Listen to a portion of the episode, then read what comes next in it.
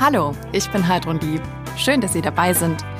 Heute geht es bei Alpha und Omega um Kirche und Sport. Und darüber spreche ich jetzt mit Philipp Geißler und Andy Haug. Andy Haug ist Profisportler in den Trendsportarten Parkour und Freerunning. Er ist überzeugt, bei seiner Karriere hat ihm der Glaube an Gott nach ganz oben geholfen. Philipp Geißler ist Pfarrer und Sportbeauftragter der Evangelischen Landeskirche in Württemberg. Er ist sich sicher, dass Sport und Kirche viele gleiche Werte haben. Herr Haug, Parkourläufer und Freerunner, darunter können sich viele nichts vorstellen. Parkour und Freerunning ist eigentlich so Turnen in der Stadt. Äh, man nimmt die urbanen Hindernisse wahr und kann sich kreativ ausleben. Ähm, Parcours ist praktisch so ja, schnell wie möglich oder effizient wie möglich von A nach B. Und jetzt hier sieht man zum Beispiel Freerunning. Das ist, wo man so ein bisschen ja, die Akrobatik äh, mitspielen lässt. Ähm, jetzt gleich kommt so ein, zum Beispiel hier so ein, so ein Rückwärtssalto. Und ja, ich mische beides immer. Für mich ist eigentlich Parcours und Freerunning ein Begriff, deswegen nenne ich es eigentlich immer Parcours. Aber ja, so das wäre das eigentlich der Unterschied gewesen. Mhm. Wie ja. kamen Sie denn auf ausgerechnet diese Sportart? Das ist ja hier gar nicht üblich in Deutschland. ähm, ich habe äh, zu viel Jackie Chan Filme angeguckt, wo ich äh, Kind war und ähm, ich wollte es unbedingt äh, können mhm. und ähm, habe mich auch fürs Turnen interessiert. Und ich weiß noch genau, äh, Olympiade 2000 äh, in Sydney äh, hatte ich Windpocken und konnte als zehnjähriges Kind dann Bodenturnen angucken und war mega fasziniert davon und wollte es eigentlich lernen. Aber bei uns gab es keinen Turnverein und so bin ich dann praktisch über Kampfsport zur Akrobatik gegangen. Und 2003, 2004, wo YouTube dann so rauskam, wusste ich dann, okay, das ist, was ich machen will, heißt Parcours und praktisch dann äh, ja, die Sachen aus dem Video nachgemacht und ja, äh, nie aufgehört eigentlich. Wie oft haben Sie sich verletzt? äh, die Frage höre ich öfters. Noch gar nicht so oft. Also in Mexiko habe ich mir mal den Mittelfuß gebrochen und äh, während der Wettkampfsaison 2019 äh, ja, Handgelenk. Aber sonst eigentlich nichts Schlimmes. So die ja, Schürfwunden und blaue Flecken gehören dazu, aber ja, das ist jetzt nicht so schlimm. okay. Herr Geister, Sie machen ja auch viel Sport in Ihrer Freizeit. Sie gehen zum Beispiel auch klettern. Ja. Äh, wenn Sie solche Bilder sehen, was, was geht da in Ihnen vor? Also bei diesem ersten Moment habe ich ein bisschen Angst bekommen, weil ich dann schon denke, also Klettern heißt ja auch vermeiden, zu stürzen, wenn es irgendwie geht. Klar passiert es immer wieder, aber ich finde es schon sehr, sehr mutig und habe da auch das Gefühl, also ich denke immer an meine Knie, wenn ich diese Sprünge sehe. Ähm, echt Respekt, also super, super cool, aber ich glaube, steckt eine Riesenmenge Training dahinter wahrscheinlich. Ja, also man muss natürlich viel Krafttraining machen, um diese ja. ganze Impact äh, auszuhalten, ja. gerade auch fürs Knie, also gerade ja. äh, viel Beintraining. Und ähm, ja, man tastet sich langsam ran, es geht langsam los und dann steigert man sich das und ja, das ist glaube ich so der Schlüssel zum Erfolg. Ja. Herr Hock, Sie waren ja auch der erste Deutsche, das muss man sich mal vorstellen, der bei Parkour an Wettkämpfen teilgenommen hat. Ähm, Sie waren zum Beispiel auch im äh, vergangenen Jahr beim Parkour World Cup in Bulgarien dabei. Wie stolz macht Sie denn so diese Teilnahme an Weltmeisterschaften? Ähm, ja, wir gehören jetzt seit äh, 2018 zum Weltturnverband und ähm, da war ich der Erste bei den Weltcups, genau. Und ähm, ist natürlich schon ein cooles äh, oder eine coole Erfahrung an sich und äh, Wettkämpfe finde ich generell sehr wichtig, aber sie definieren mich jetzt nicht komplett. Aber für mich war es natürlich eine große Ehre, äh, da für Team Deutschland zu starten. Und ja, die Medienaufmerksamkeit ist natürlich bei solchen Events viel größer, wie wenn ich jetzt äh, bei mir im Schwarzwald im Parkourpark allein rumspringe. und deswegen ähm, ja, war das schon eine coole Sache für mich. Ja, Sie waren ja auch schon an, an großartigen Orten. Also Sie sind zum Beispiel mit Freunden nach Mexiko gefahren. Dort äh, waren Sie an dem Ort, an dem der James Bond-Film äh, License to Kill gedreht wurde. Sie haben dort Parkour und Freerunning gemacht. Das sieht schon sehr waghalsig aus, vieles, was Sie da machen. Gibt es auch Momente, in denen Sie Angst haben? Also Angst ist, glaube ich, immer sehr wichtig, aber ich glaube, es gibt ja die Angst, wo man wirklich äh, nicht mehr klar denken kann und es gibt diese Angst, die einem äh, ja, zum Nachdenken bringt und ich glaube, diese zweite Angst, die braucht man in meiner Sportart auf jeden Fall, dass man sich auch ja, richtig einschätzt auf jeden Fall und das ist, wie gesagt, sehr wichtig in meiner Sportart, gerade wenn man so neue Tricks oder so übt. Klar habe ich eine Turnhalle mit Schnipselbecken, wo ich das relativ safe trainieren kann. Aber irgendwann kommt natürlich dieser Moment, wo ich das praktisch draußen machen muss. Und da hat man dann schon immer Angst und man probiert dann ja, mit ein paar Hilfestellungen oder so das da hinzubekommen. Aber ja, ist dann trotzdem auch so ein Glaubenssprung, immer so ungefähr. Und bis jetzt hat immer alles gut geklappt und wir haben durch das Training das so das Risiko minimal zu halten. Was ist denn ein Schnipselbecken? das hört sich toll an. Schnipselbecken ist praktisch eine gefüllte Schaumstoffgrube mit Schaumstoff und äh, da kann man reinspringen und es ist relativ weich. Natürlich ist es nicht extrem weich, weil irgendwann kommt natürlich der harte Boden, aber es federt schon mal extrem ab und man mhm. kann da ähm, relativ gut neue Tricks üben, weil man einfach weiß, okay, wenn ich da jetzt ein bisschen blöd landen würde, ist es gar kein Problem, weil es mich äh, auffängt. Mhm. Genau. Ist Angst, Herr Geisler, auch etwas, was Sie kennen beim Klettern oder was er gerade meinte, so ne? das Thema sich selbst einschätzen, Gefahren einschätzen? Also das auf jeden Fall. Und ähm, ich glaube, oder ich fand das so richtig und wichtig, was du gesagt hast. So, ähm, es gibt eine Angst, die ist rational und es gibt eine, die ist irrational. Ich kämpfe meistens mit diesen irrationalen Ängsten. Mir kommt der Sturz dann viel, viel tiefer vor, als er wirklich ist. Und das so einschätzen zu lernen. Also mich hemmt meine Angst auch oft einfach, glaube ich, Sachen zu tun, also diese irrationale Teil der Angst mhm. auf jeden Fall. Ja. Sie sind ja Sportbeauftragter der Evangelischen Landeskirche. Warum ja. braucht die Kirche einen Sportbeauftragten? Ähm, ja, das ist eine, eine tolle Frage. Ich versuche die so zu beantworten, dass ich sage, der Mensch ist ein leibliches Wesen. Und im Neuen Testament ist ganz klar, zum Leib ähm, gehört sozusagen die, ähm, der Körper und aber dann auch der Geist. Und das sind zwei Ausrichtungen. Ähm, und in diesen Dimensionen lebt der Mensch immer. Und ein Sportbeauftragter, der jetzt ein Zuständiger ist für die Leute, die sich mit dem Leib auch beschäftigen und gern beschäftigen, das finde ich was, was, ähm, was einfach passt und auch dazugehört. Ja. Mhm. Also ähm, ich glaube, Sport ist eine unglaubliche Kraftquelle für ganz, ganz viele Menschen. Viele Menschen finden da auch einen tiefen Sinn drin. und warum als Kirche nicht da auch dabei sein und vielleicht sogar einen Beitrag leisten, den wir eben können und zu sagen, also, was tut euch denn gut im Sport? Ähm, und können wir euch da dabei unterstützen? Und wenn es nur das ist, dass man sich für die Menschen interessiert, diese Wertschätzung ist ja auch schon was. Hm. Ja. Was genau ist denn Ihr Ziel? Was wollen Sie gerne umsetzen? Ich fange mal damit an. Ähm, es gibt seit, seit Jahrzehnten eine Sportarbeit in Württemberg, aber auch in ganz Deutschland. Und da sind Menschen aus den Kirchen, aus den Sportverbänden ähm, zusammen. Und die überlegen gemeinsam, was sind Werte, was sind Haltungen, die unserer Gesellschaft gut tun. Und dem gehen wir nach. Also ähm, das heißt konkret, Kirchen und Sport sind ganz, ganz wichtige Säulen der Gesellschaft. Wenn wir die zusammenbringen können und an gemeinsame Themen heranführen können, wo dann eine Lust entsteht, wo man sagt, oh, lass uns da mal was zusammen machen, dann, dann fühle ich quasi das, was umgesetzt wurde, was Sinn ergibt. Ja. Mhm. Was sind denn gemeinsame Themen? Ähm, alles, was mit Haltung zu tun hat. Also ich finde Haltung einen ganz zentralen Begriff. Ich weiß nicht, wie, wie du es einschätzt, Andi, aber ähm, Sport geht nicht ohne Haltung. Oder auch die Haltung, die du jetzt gezeigt hast bei diesen Sprüngen. Wenn man das nicht eingeübt hat, dann verletzt man sich, dann passiert, ja, passiert was Schlimmes. Ähm, und in der Gesellschaft sehe ich es eben genauso, dass ich denke, ähm, wenn ich nicht bestimmte Haltungen eingeübt habe, auch im Inneren, wenn ich auf bestimmte Themen nicht antworten kann oder ähm, für mich da keine Klarheit habe, dann bin ich nicht sprachfähig oder kann auch, wenn es gilt, nicht reagieren. Egal, ob ich jetzt sage, Inklusion, oder Integration, ähm, dass niemand ausgeschlossen sein soll, dass Menschen sich entwickeln können mit ihren Fähigkeiten, dass Leute vorkommen dürfen jenseits von Leistung, so wie sie wollen, mit ihrer Lust und Freude am Körper. Das wären alles so Themen, also, wo ich finde, dass Kirche und Sport da was zu sagen haben. Mhm. Herr Hock, wie sehen Sie das? Ähnlich, also doch eigentlich genau gleich. Wichtig ist mir vor allem immer, mir war schon früh bewusst, dass äh, der Kopf praktisch den Körper steuert und ähm, je mehr man das verbinden kann, vor allem dann auch mit dem Glauben, ähm, desto besser ist es für mich. Und ähm, mhm. gerade aus dem Glauben schöpfe ich meine Kraft für die Wettkampfsaison, fürs harte Training, weil ja, Sport ist schon sehr belastend und bei mir ist es halt auch der Beruf, deswegen ist es nicht immer nur so äh, Friede, Freude, Eier, Eierkuchen. Und ähm, ja, deswegen Kopf äh, ist auf jeden Fall wichtig und das kann man gut verbinden.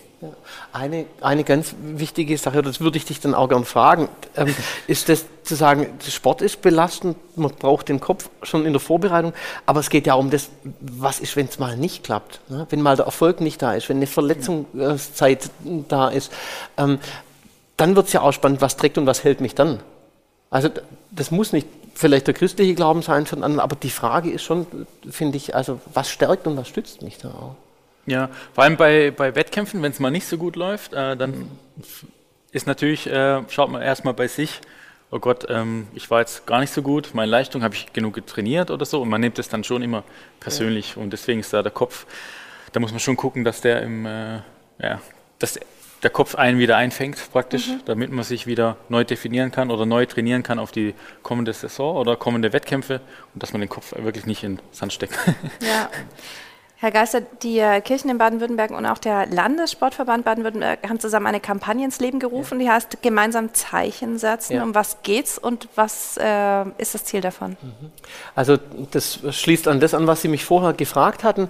Die Kirchen und die ähm, Sportbünde, allen voran der LSVBW, haben 13 gemeinsame Thesen auf den Weg gebracht, mhm. die eben äh, dafür stehen und signalisieren, wo Kirchen und Sport gemeinsame Interessen haben ähm, und wo sie gemeinsam die Gesellschaft voranbringen wollen. Es sind eben vor allem so Themen, die auf die Mitte der Gesellschaft zählen. Ein paar habe ich vorher schon genannt, mhm.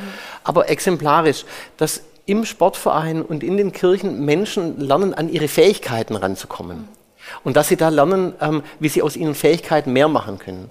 Dass sie demokratische Prozesse kennenlernen in diesen, ähm, in diesen Institutionen. Dass sie aber auch lernen, mit Erfolg und mit Scheitern umzugehen. Mit dem, wie ich angefragt bin, wenn auch mal was nicht klappt. Und aber andersrum dann auch den Leib, den Körper, das Zusammensein zu feiern und Inklusion, Integration, ähm, dass niemand zurückgelassen werden soll, das habe ich vorher schon genannt. Also mhm. ähm, lohnt sich diese Thesen, finde ich mal, sich auch zu Gemüte zu führen. Ja. Sie haben es gerade erwähnt, Menschen mit Behinderung. Haben Sie das Gefühl, dass es bisher zu wenig Möglichkeiten gibt an, an sportlichen Aktivitäten? Also ich, ich komme immer ganz gern vom Positiven her. Ich formuliere es mal so, ich habe mich riesig gefreut, dass die Paralympischen Spiele dieses ähm, Jahr so eine super Aufmerksamkeit gekriegt haben. Und dann gucke ich auf 2023, ähm, wo Menschen mit geistiger Behinderung mit den ähm, Special Olympics dann bei den World Games in Berlin zusammenkommen und wo ich mir schon wünsche, dass eben die hoffentlich auch so eine Würdigung erfahren. Also ich glaube, da geht noch ein bisschen was. Mhm. Ja. Das würde mich schon freuen, ja. ja. Herr Haug, Sie hatten vorhin beschrieben, wie Sie darauf kamen, äh, diesen Profisport zu betreiben, Parcours. Sie sind äh, dafür 2011 nach Thailand gezogen, um eben dort Profisportler zu werden. Warum gerade Thailand?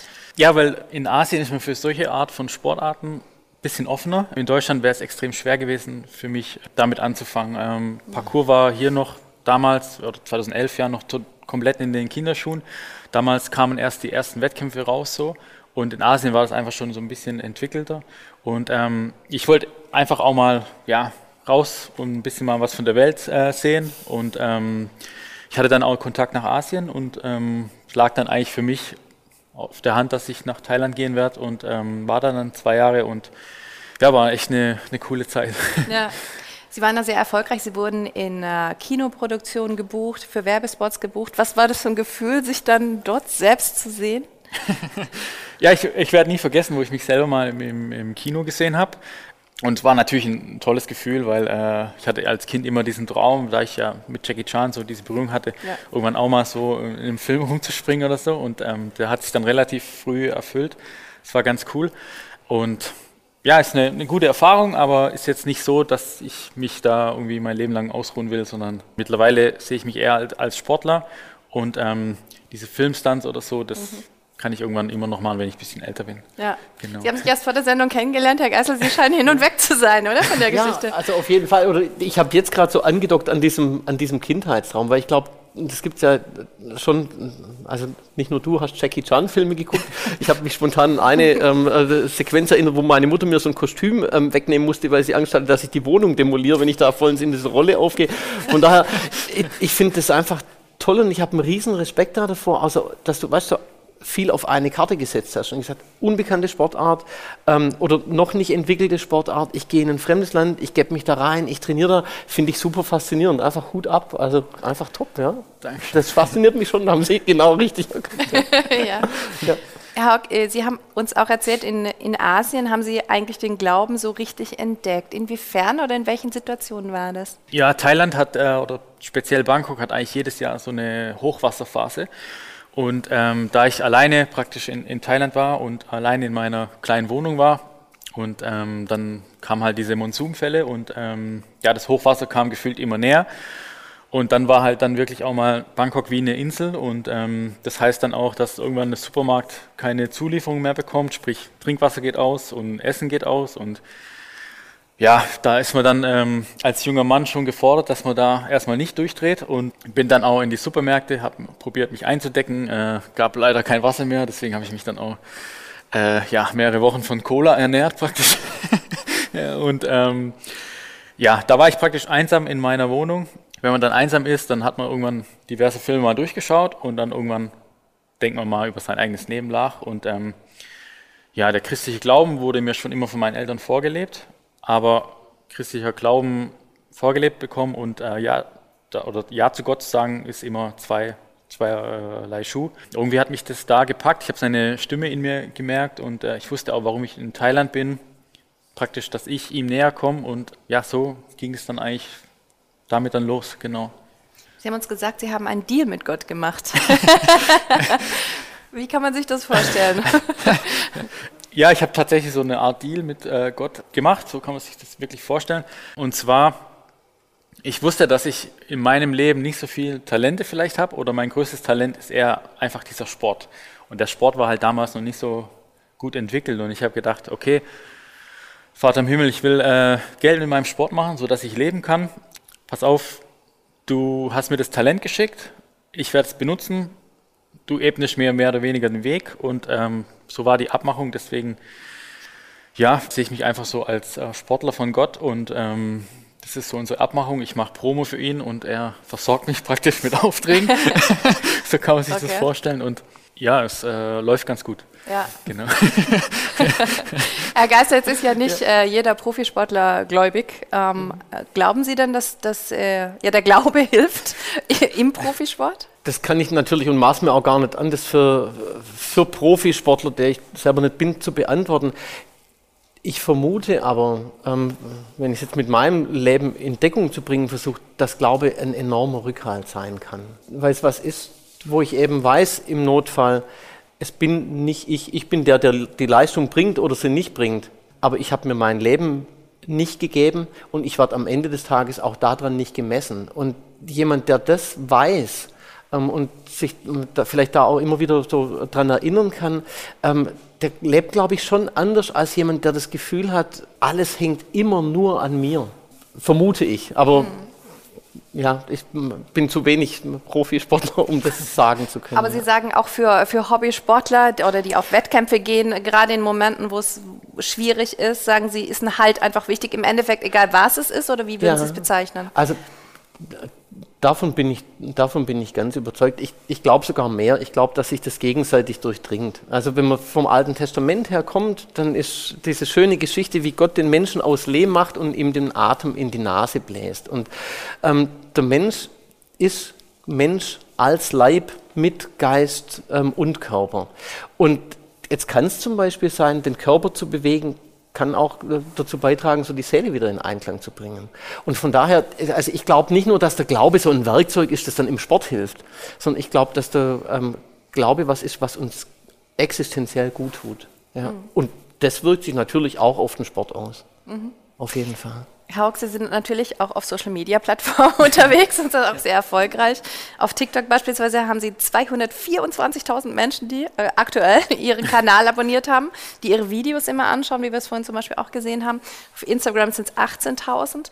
Und man muss erklären, wenn man auf äh, Social Media Kanälen Werbung macht für ein Produkt, in der Regel ist es ein Produkt, muss man das kennzeichnen als Werbung. Sie kennzeichnen Ihre Posts auch als Werbung, aber es geht um kein Produkt, sondern Sie schreiben dann einen sogenannten Hashtag dazu und zwar Hashtag Sponsored by Jesus. Warum machen Sie das? Also ich will in erster Linie mit meinem Sport auf Gott aufmerksam machen. Aber ich habe relativ früh festgestellt, dass wenn man zu viel Werbung für Gott, die Bibel, Jesus macht, dass die Leute erstmal immer abgeschreckt sind. Und so habe ich mir gedacht, ich lasse den Sport für mich sprechen. Und wenn einer sich mehr mit mir beschäftigt, der wird dann schon auch den Hashtag sehen, Sponsored by Jesus. Und ähm, vielleicht denkt er dann über sein Leben nach. Und ähm, das ist so der Hintergrund davon, hm. dass ich einfach ja, getarnt Werbung machen will. so, so okay. Genau. Und welch, welche Reaktion gibt es da? Also in welche Richtung äh, geht das? Was hören Sie da?